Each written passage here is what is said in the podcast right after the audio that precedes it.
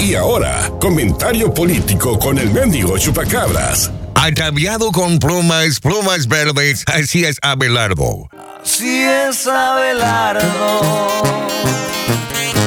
Abelardo Montoya en México. Su primo aquí en Estados Unidos, el Big Bird de la Plaza Sésamo, ahora está provocando bastante controversia. If you're happy and you know it, clap your hands.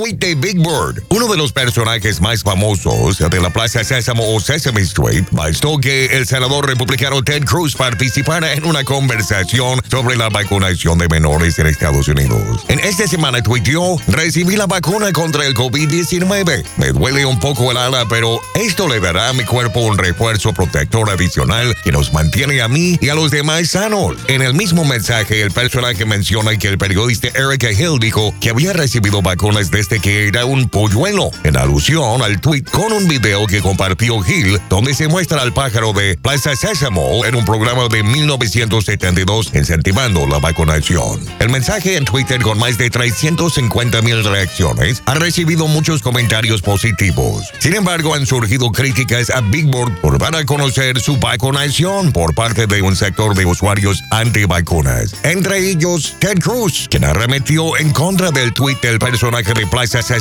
Al señalar que la vacunación de los menores debe ser una elección de los papás y no una obligación. ¡Qué inmenso! Este señor piensa que obligaron al pobre pajarito. Bueno, como quiera, siempre culpan al pájaro en la cultura mexicana, ¿verdad? Cruz también aprovechó también para lanzarse contra personajes públicos con posturas diferentes a las suyas sobre la vacunación. Es obvio que Cruz busca posicionarse y obtener ganancias políticas a través de estas aseveraciones tontas. Hazme el chiquito favor. Me encantó la respuesta que le dio Stephen Colbert en su programa de comedia. Según Colbert, Big Bird tiene una nueva palabra para que aprenda Ted Cruz. There's a word I came up with today. Uh huh. Huh. I can hardly say it, but I think you'll know what it means. Well, why don't you tell me? Maybe I can help you. Well, it's quite a word. You ready to hear it? Sure. Okay, listen to this. Absolutely stupidest tool in all Texas.